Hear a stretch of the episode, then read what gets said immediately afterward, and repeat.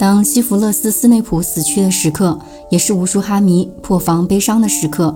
终于，关于斯内普的一切都浮出了水面。这么多年的一位成功的双面间谍，这么多年对莉莉不变的爱，我们很难诉说对斯内普的评价，他是好还是坏呢？明明伏地魔自己阿瓦达索命就可以简单解决，为什么要选择让纳吉尼结束他的生命呢？我们来回忆一下当时的情景。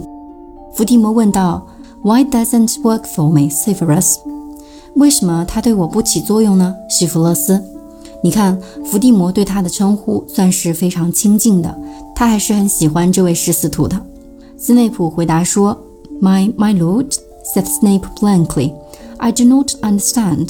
You you have performed extraordinary magic with that wand.” “No,” said Voldemort, “I have performed my usual magic.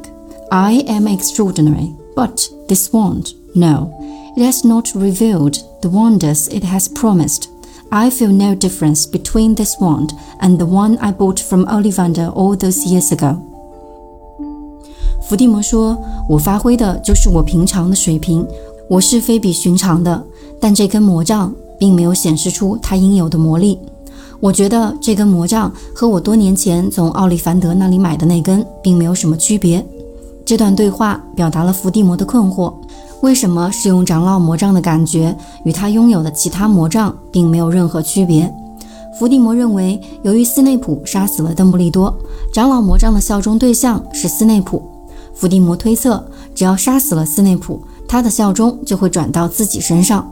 但是他又有一点犹豫，因为魔杖不会有能力杀死他真正的主人，所以他使用了另一种方法，一种方便而有效的方法，那就是纳吉尼。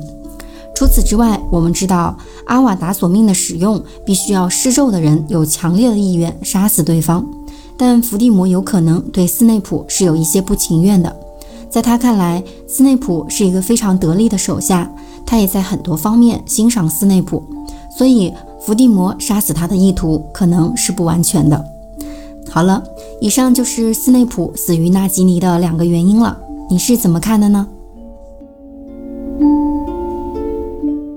疲惫的生活里总要有温柔的梦想，欢迎留下你的声音和评论，一起做爱分享的小伙伴吧。